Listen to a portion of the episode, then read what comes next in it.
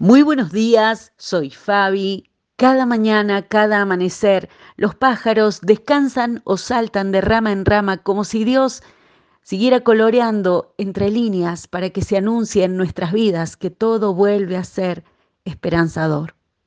La esperanza siempre tiene sus raíces en lo que escuchamos, porque hay un tipo de esperanza que no siempre se puede ver excepto por la fe, y la fe viene por el oír.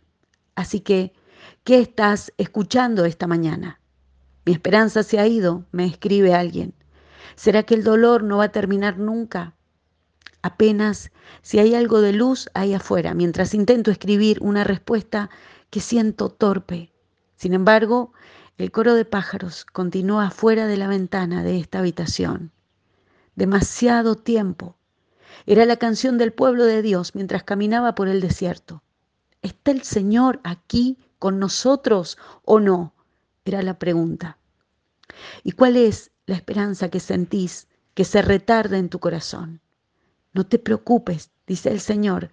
Mira las aves del cielo. El Padre las alimenta. Para Dios vales mucho más que los pájaros. Podrás por tu ansiedad agregar una sola hora a tu vida, dice Mateo 6 esta mañana dos imágenes en las que paradójicamente en lugar de ver, escuché el canto esperanzador de la voz de Dios. En el principio, la tierra estaba vacía y Dios habló, y la tierra desordenada como estaba, el Espíritu de Dios moviéndose allí. Pero la tierra escuchó lo que Dios dijo y hubo luz, dice Génesis 1. Miles de años más adelante, había un mundo en oscuridad y un vientre vacío.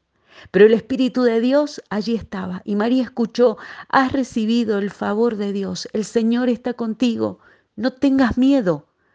María escuchó la voz de Dios y la luz verdadera que alumbra a todo hombre venía a este mundo. ¿Será esta verdad del cielo lo que el amanecer y las aves nos anuncian y recuerdan cada mañana? Dios se está moviendo en los vacíos, en los tiempos de espera en algo tan cotidiano como una nueva mañana. Ahí es donde Él nos encuentra. Porque aquel que es nuestra esperanza nunca se va.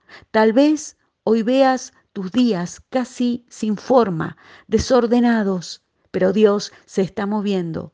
Hay algo mejor en la esperanza que ha sido derramada en nuestros corazones. Hebreos capítulo 11 dice que Dios tenía preparado algo mucho mejor para nosotros, para recibir lo prometido. Jesús, el autor, el consumador de nuestra fe, el Salvador y la luz del mundo, el buen pastor y el Señor de señores. Él es lo mejor para nosotros. Así es que hay algo nuevo y está amaneciendo en vos, en mí. El Señor está haciendo caminos de luz y vida, aún donde no podemos verlo ahora. Y nos da valor para empezar de nuevo.